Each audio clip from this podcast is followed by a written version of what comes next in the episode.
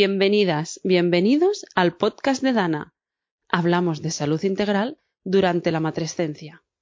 Mi hijo vino con tres vueltas de cordón, fue cesárea, rompió todos mis esquemas, mm, no llegaba. Parecía que había fallado y anímicamente me veía bloqueada.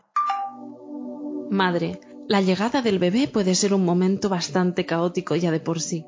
Si le añadimos el vaivén burocrático que necesitamos gestionar, puede que obtengamos estrés y ansiedad, cuando lo último que queremos y necesitamos es salir de nuestra zona de bienestar. Hoy vamos a entender por fin los pasos que necesitamos hacer después de parir. Quédate para escuchar a Neus, graduada social, nos explica cómo vivió la llegada de su bebé y nos da información para llevar bien el papeleo que viene tras el parto. Neus, bienvenida. Muchísimas gracias por darme esta oportunidad. Neus, ¿cómo viviste tú, que eres graduada social y que ya lo tenías todo muy claro? Todo el papeleo que viene con la llegada del bebé. Yo lo tenía todo súper clarísimo, cómo quería que fuera el parto, qué haría, los mm, formularios rellenados y al final, solo por mm, una variación, mi hijo vino con tres vueltas de cordón, fue cesárea, rompió todos mis esquemas, mm, no llegaba. Parecía que había fallado y anímicamente me veía bloqueada. No, no tenemos que llegar a todo, tenemos que saber limitar, decir, a esto voy a llegar, yo voy a hacerlo de esta manera y a donde no llegue, lo mismo que cuando se me estropea el coche voy al mecánico, pues mm, poder contar con la ayuda de alguien que no solo te coja y te lo tramite, te lo gestione, sino que nos digan esto va primero, esto va segundo, eh, esto es normal, no te preocupes, está bien hecho, pero tardamos dos semanas en verificarlo. Un poquito de humanidad, de apoyo, de sororidad, de estar al lado, de decir, no pasa nada, lo estás haciendo bien. Esta es tu experiencia y día a día trabajas para que otras madres no pasen por lo mismo. ¿Nos puedes explicar qué trámites son los que necesitamos hacer? Así un ABC. Nosotros lo que gestionamos es todo lo que sería con la seguridad social y la agencia tributaria, que sería la maternidad, la paternidad, dar de alta al bebé a la seguridad social, esta gestión es la previa a tener la tarjeta sanitaria, dar derecho a tener un pediatra que, conste en el sistema. Estos son trámites obligatorios que necesitamos hacer y luego hay ayudas, ¿no? Lo que sería la ayuda de madre trabajadora, que ahora ha cambiado un poquito. También tienen derecho las personas que están en el paro, que antes mm, estaban bloqueadas, para decirlo de una manera, y serían 100 euros al mes hasta que el bebé tenga tres años. Todo esto es lo que tienes que hacer para seguir cobrando en el momento que se ha producido el nacimiento, porque la empresa ya no es responsable de hacerte los pagos. Y por otra parte, tenéis que tener en cuenta de que todo esto no se puede activar si no se ha realizado la inscripción en el registro civil. Vale, es decir, que antes de que podáis hacer todos estos trámites o de que las familias los hagan, necesitamos hacer esta inscripción en el registro civil. ¿Y cómo se hace? La ley dice que las personas que pueden inscribir a un bebé son aquellas que han sido presentes testimonios del nacimiento. Por eso, no podemos, una gestoría, estar en todos los hospitales eh, presenciando todos los nacimientos, ¿no? Y mucho menos, pues aquellos que se producen en casa, o, pero sí que es verdad que hay algunos hospitales que pueden ofrecer ese servicio porque sí que han sido testimonios. ¿Y hay otros trámites que son opcionales que podemos hacer solo si queremos? En principio sería únicamente esto, ¿vale? Sí que es verdad que de manera opcional tú puedes decir, pues mira, mi bebé yo quiero que tenga DNI o que tenga el pasaporte porque queremos viajar. En mi opinión, pero es mi opinión, no, tiene que ser para todo el mundo, es un documento que si no es necesario, si no te lo requieren porque tienes que viajar y es imprescindible, es algo que realmente te sobrecarga. Porque cada dos años, como el niño es tan cambiante, te va a hacer renovar ese documento, volver a pedir cita, volver a presentarte ahí mm, y pagar.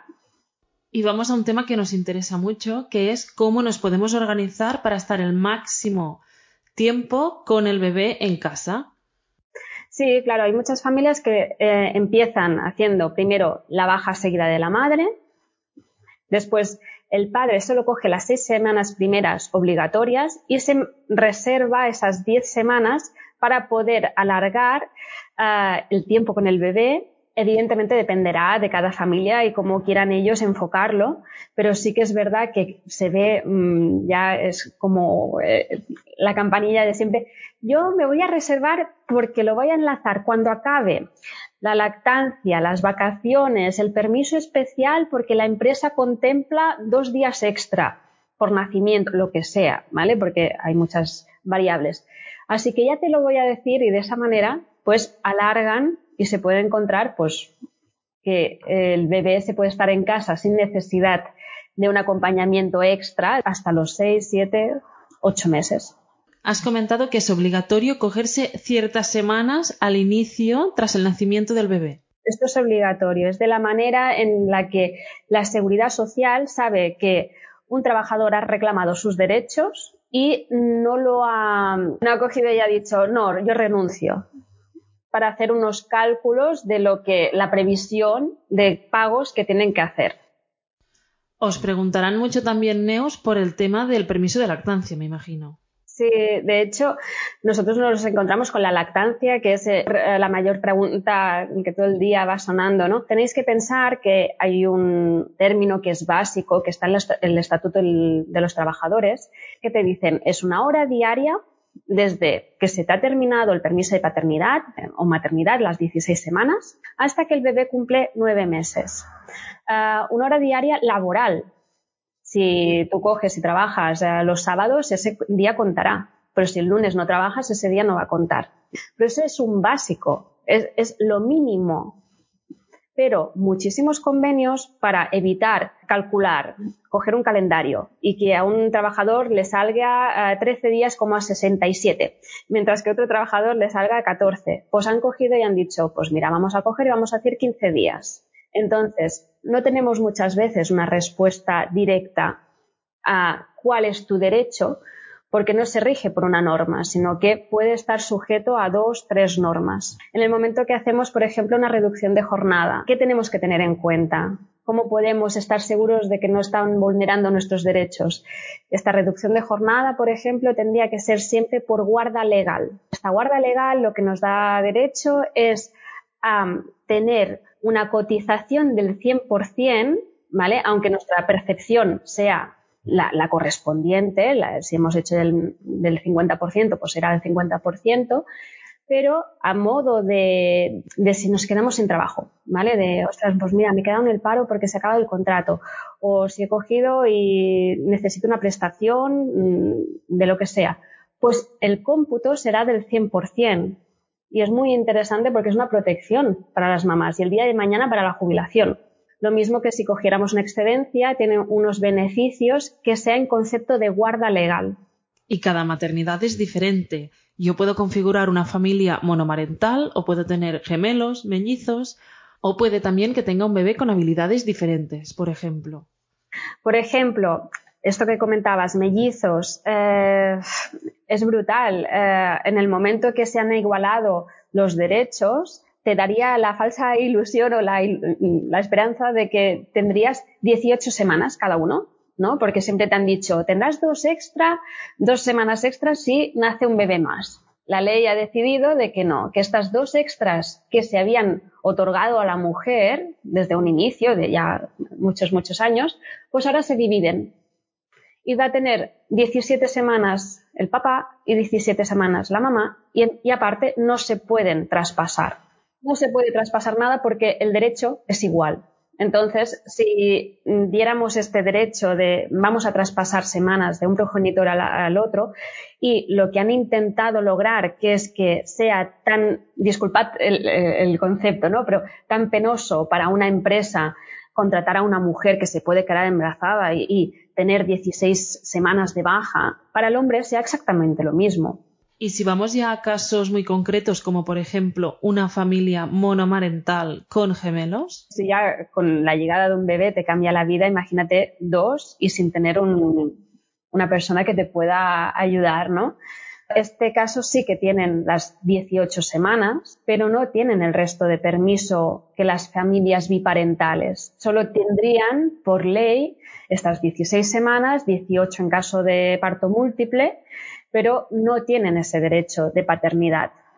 Pero lo que ocurre es que ahora mismo estamos en un momento de transición, de cambio y la, seguridad social se está empatizando un poquito con estas familias y viendo de que no es justo, ¿no? que están reclamando realmente algo que, les tocaría porque están en una situación de desigualdad desigualdad en la infancia, ¿no? De que el bebé no podrá tener tantas semanas, porque si se lo desdoblan, lo que decíamos de que un padre dice, me voy a reservar 10 semanas, estas 10 semanas no las va a tener ese bebé. En una familia biparental entonces hay más flexibilidad. Claro, hay mucha flexibilidad para que el primer año de vida tú puedas trampearlo, adaptarte a esta nueva realidad, pero mm, acaba siendo una realidad desigual para los bebés de familias monoparentales. ¿Hay alguna opción para igualar estos derechos? Lo que estamos intentando y que la seguridad social nos apoya y nos avala es que pidamos, exijamos lo que es la paternidad. Ellos nos la deniegan porque por ley, por norma, dicen, no, no, es que no te corresponde. Tú eres una persona no te corresponde. ¿Qué ocurre? Que se deniega, pero se deniega teniendo una resolución de la seguridad social y lo que hacemos es volver a reclamar. No estamos de acuerdo con vuestra resolución negativa, muchas veces no llega a ningún lado. Aunque cada vez hay más jurisprudencia y hay más casos favorables, realmente mm, rara vez está llegando de manera fácil a, un buen, bueno, a una buena resolución favorable. Pero el día de mañana, ¿qué te están diciendo? Si esta ley se aprueba y dicen enferme, eh, todas las mujeres monoparentales van a tener las semanas de ambos progenitores, 32 semanas. Si tú lo has reclamado previamente, vas a poder decir, yo os lo dije, yo os lo dije, no me hiciste caso. Entonces sí que vas a poder rescatar, aunque tarde, pero vas a poder rescatar este derecho. Y esta es nuestra pequeña semilla, ¿no? nuestra pequeña labor de no rindáis, sois unas leonas, yo las aplaudo siempre, me parecen mm, mujeres increíbles y que, que se las tiene que ayudar. Todo esto que hemos revisado puede ser estresante, puede ser cansado, y por eso, desde Bebe Tramit, lo que hacéis es gestionarlo vosotros por las familias. Sí, nosotros trabajamos eh, virtualmente eh, a través de la web de Bebe Tramit, ¿vale? A, partir del COVID vimos que mm, ya no era tan necesario el cara a cara, el ven, me conoces, me das los documentos, ah, sino el hecho, el hecho de estar en casa, de podérmelo enviar desde el mismo móvil, de mira, que ya tengo el papel, foto, y me lo envías y listo, esto da más calidad al final de servicio que no el hecho de que te, diga de venir presencialmente a nuestras oficinas. Ah, lo que estamos haciendo es dando servicio en 24 horas. Cuando tú nos has entregado los documentos que necesitamos, que era la inscripción en el registro civil y la foto del DNI principalmente, pues con eso eh, en 24 horas tenemos las gestiones hechas. Neus, esto es maravilloso, es un regalo para nuestra salud y bienestar y te agradecemos muchísimo que hayas compartido este rato con nosotros. Gracias a vosotros, Laura. Y a ti, madre, que nos estás escuchando, muchísimas gracias por compartir este ratito también con nosotras. Esperamos haberte ayudado a comprender todos los trámites que necesitas hacer y que te decidas hacerlos de una forma que no te supongan ningún estrés, que no te supongan ansiedad y que te permitan estar con tu bebé y contigo misma. Nos reencontramos en el siguiente episodio. Síguenos también en Instagram para más contenido sobre matrescencia o descárgate la app para conectar con tu propio proceso de convertirte en madre. Encontrarás programas de cada temática de tu interés. Ansiedad perinatal. Estoy embarazada, ¿ahora qué hago? Sexualidad en el embarazo, nutrición, lactancia y una comunidad de madres con la que hablar y compartir, construyendo tu tribu. Te esperamos.